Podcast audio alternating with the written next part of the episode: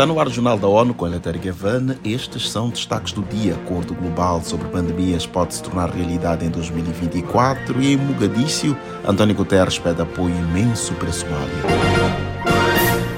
Seguindo a tradição de realizar visitas de solidariedade a países muçulmanos durante o mês do Ramadã, o chefe das Nações Unidas desembarcou nesta terça-feira na Somália. Os pormenores com Mayra Lopes. António Guterres se encontrou com o presidente na capital para discutir a crise humanitária no país e pediu apoio internacional massivo à Somália, que luta contra a seca por cinco anos consecutivos e crescente violência. Somalis estão entre as maiores vítimas das alterações do clima. Da ONU News em Nova York, Mara Lopes.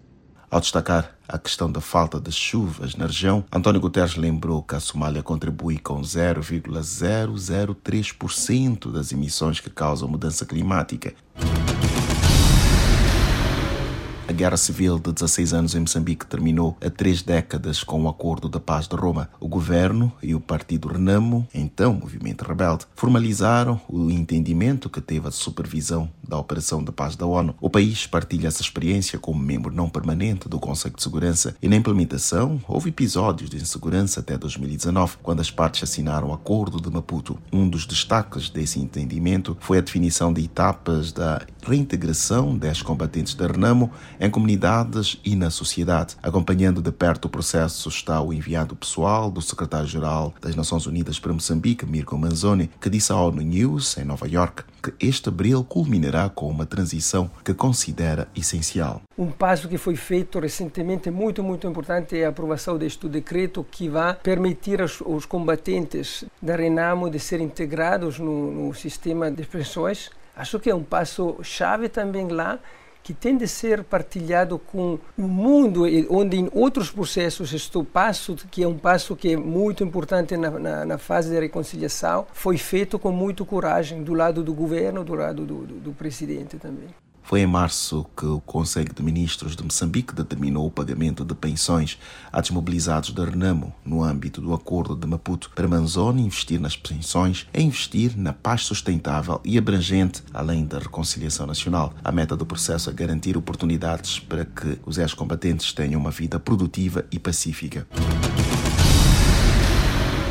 Países membros da Organização Mundial da Saúde, OMS, concordaram em avançar com a negociação de um acordo global sobre prevenção, preparação e resposta à pandemia. Mais detalhes com Felipe de Carvalho. O objetivo é ter um texto para aprovação pela Assembleia Mundial da Saúde já em maio do próximo ano. O órgão intergovernamental de negociação, INB, composto pelos 194 Estados-membros, realizou na semana passada uma rodada de discussão sobre a proposta. A co-presidente do INB, Precious Matsoso, da África do Sul, disse que na ocasião os países tiveram a oportunidade de discutir ideias, preocupações e sugestões em um fórum amplo. Propostas adicionais serão coletadas até este 22 de abril e compiladas em um pacote ao grupo relator do acordo. As negociações serão retomadas em junho, com base nessas contribuições e nos aportes do INB.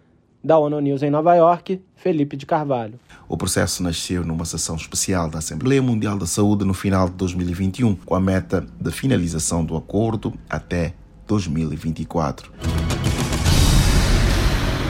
E até 2024, 80 países devem integrar uma iniciativa das Nações Unidas sobre segurança nas estradas. A parceria com a empresa de publicidade GC Deco lançou a campanha Streets for Life ou Estradas pela Vida. Acompanhe com Monica Grayley. Nessa segunda-feira, o enviado especial do secretário-geral da ONU para a Segurança nas Estradas, Jean Todt, chegou à Tailândia após uma visita de dois dias a Laos. De lá, ele embarca para as Filipinas e termina a viagem na Malásia. Malásia, para convencer os setores público e privado e organizações não governamentais a implementar o Plano Global para a década de ação sobre o tema da forma mais eficiente possível. Todos os anos, 1 milhão e 300 mil pessoas morrem em acidentes de trânsito no mundo e na região da Ásia-Pacífico, a maior parte dessas mortes, ou 58%, ocorre na Ásia. Da ONU News em Nova York, Mônica Grayley. A viagem de Todd ao Sudeste Asiático deve chamar a atenção para a urgência da prevenção desses acidentes nas estradas, que também são a principal causa de invalidez e deficiência de vítimas de desastres do trânsito.